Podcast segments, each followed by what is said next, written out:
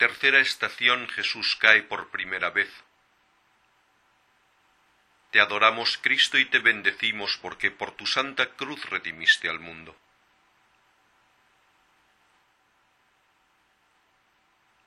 Lectura del profeta Isaías.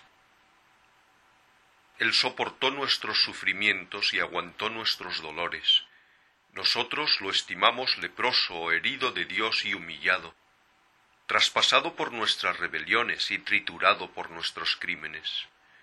Nuestro castigo saludable vino sobre él, sus cicatrices nos curaron. Todos errábamos como ovejas, cada uno siguiendo su camino y el Señor cargó sobre él todos nuestros crímenes.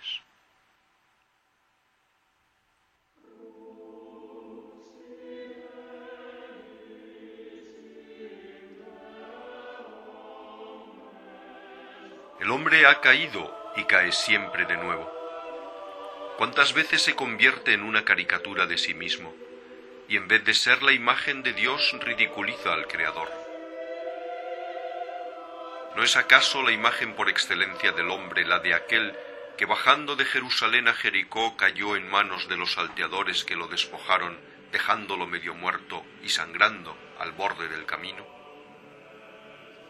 Jesús que cae bajo la cruz no es sólo un hombre extenuado por la flagelación. Este episodio resalta algo más profundo, como dice San Pablo en la carta a los filipenses. Él a pesar de su condición divina, no hizo alarde de su categoría de Dios, al contrario, se despojó de su rango y tomó la condición de esclavo, pasando por uno de tantos. Y así, actuando como un hombre cualquiera, se rebajó hasta someterse incluso a la muerte y una muerte de cruz. En su caída bajo el peso de la cruz aparece todo el itinerario de Jesús, su humillación voluntaria para liberarnos de nuestro orgullo. Subraya a la vez la naturaleza de nuestro orgullo, la soberbia, que nos induce a querer emanciparnos de Dios, a ser sólo nosotros mismos sin necesidad del amor eterno y aspirando a ser los únicos artífices de nuestra vida. En esta rebelión contra la verdad que es la soberbia, en este intento de hacernos dioses, nuestros propios creadores y nuestros jueces, el hombre se hunde y termina por destruirse. La humillación de Jesús es la superación de nuestra soberbia. Con su humillación nos ensalza, dejemos que nos ensalce.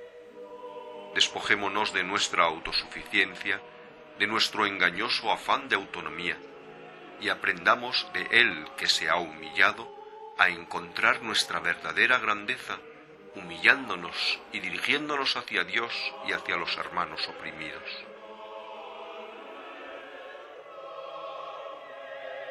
Señor Jesús, el peso de la cruz te ha hecho caer. El peso de nuestro pecado, el peso de nuestra soberbia te derriba. Pero tu caída no es signo de un destino adverso no es la pura y simple debilidad de quien es despreciado. Has querido venir a socorrernos porque a causa de nuestra soberbia yacemos en la tierra.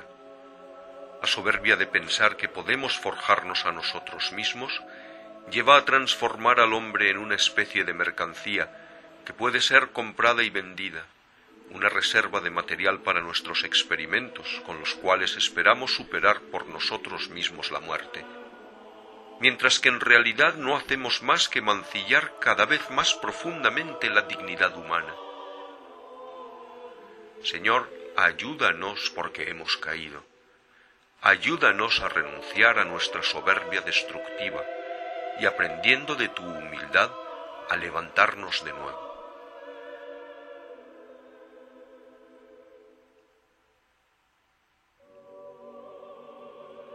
Padre nuestro que estás en el cielo, santificado sea tu nombre, venga a nosotros tu reino, hágase tu voluntad en la tierra como en el cielo.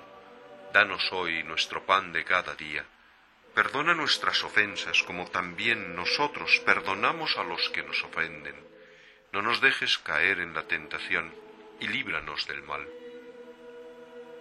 Dios te salve María, llena eres de gracia, el Señor es contigo Bendita tú eres entre todas las mujeres, y bendito es el fruto de tu vientre Jesús, Santa María, Madre de Dios, ruega por nosotros pecadores, ahora y en la hora de nuestra muerte. Amén.